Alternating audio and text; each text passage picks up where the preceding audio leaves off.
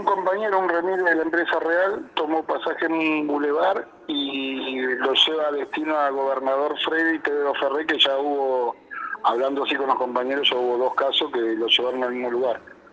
Y bueno, un muchacho bien cambiado, un muchacho flaco, alto, con pelo cortito, camisa blanca, pantalón de jean. Y, bueno, llegó al destino, lo, lo chusea con, con un cuchillo, no sé qué habrá tenido, lo hace detener al muchacho y bueno, le, le roba la, la plata que tenía. Igual el muchacho recién empezaba, así que mucho no, no le sacó, pero el tema que ya sabemos que por ahí hay una guarida que se juntan a drogar, sé yo, porque ya el tercer robo que hay en el mismo lugar. ¿Alcanzó a herirlo o solamente, bueno, le amenazó con, con el arma? Lo, lo chuseó, no lo alcanzó a herir, pero le Mm. tiró un chuzazo como para a- a- amedrentarlo. Claro. ¿Fue el único caso? Tengo entendido que hubo otro en la madrugada, de intentos de asalto o de asalto. Mirá, yo por lo que vi en el grupo también robaron a un taxista y me parece que en el mismo lugar. Claro. Eh, No, no estoy seguro, pero leí algo de ahí en el grupo que tenemos nosotros que a un taxista también le robaron ahí. Eh, Me hicieron la denuncia, la búsqueda comenzó. Nah, nah, ya no hacemos más denuncias.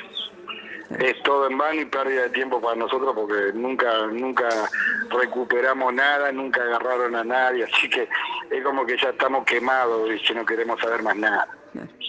Y parece que la lluvia tampoco hace que mermen los casos, ¿no? Es Y los días sí Indistinto. se, se presta más para estas cosas, pero es una cuestión de todos los días. Ya la semana pasada sufrimos muchos muchos robos de remis y taxi. y- hubo un- uno de los días que hubo tres robos en una noche, que creo que fueron dos taxis y un remis, pero se, se está haciendo algo otra vez que volvimos a que nos empezaron a atacar a nosotros con el tema de los robos. ¿viste?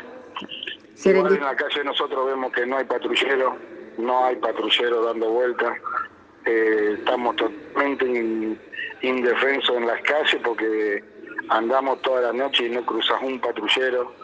Vemos muchos patrulleros parados en la sub 11 en Padre Genesio Aristóbulo. Supuestamente lo del comentario que nosotros tuvimos con la, con la misma policía, no tienen para el combustible, tienen reducido el tema combustible, es una vergüenza pero bueno, este país así nadie hace nada.